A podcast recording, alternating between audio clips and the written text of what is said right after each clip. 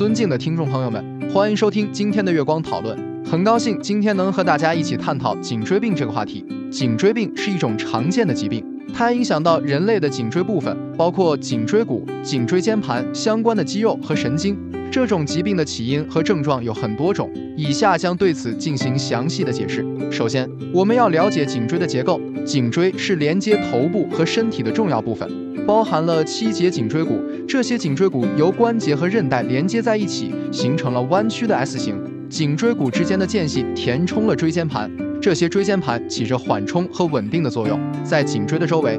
有许多肌肉和神经，它们支持颈椎的运动和感觉。颈椎病的主要原因是颈椎的退行性改变，这种改变通常是由于年龄、不良姿势、过度使用等因素引起的。随着年龄的增长，椎间盘的水分减少，弹性降低，导致椎间隙变窄，这样就增加了颈椎的脆弱性。长时间处于不良的姿势，如低头使用手机或电脑，会增加颈椎的压力，加速颈椎的退化。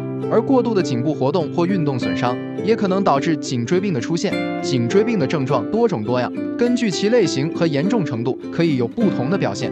最常见的症状是颈部疼痛和僵硬，这种症状在长时间使用电脑或手机后尤其明显。其他的症状包括头痛、手臂痛、肩膀痛、手指麻木等。这些症状可能是由于颈椎的病变压迫了周围的神经或血管引起的。在更严重的病例中，颈椎病还可能影响到呼吸、消化等系统的功能。总的来说，颈椎病是一种复杂的疾病，它的起因和症状都可能有很多变化。对这种疾病的理解和预防，需要我们深入了解其基本的生理和病理过程，并且通过健康的生活方式和定期的医学检查来维护我们的颈椎健康。这就是我们本期所有内容。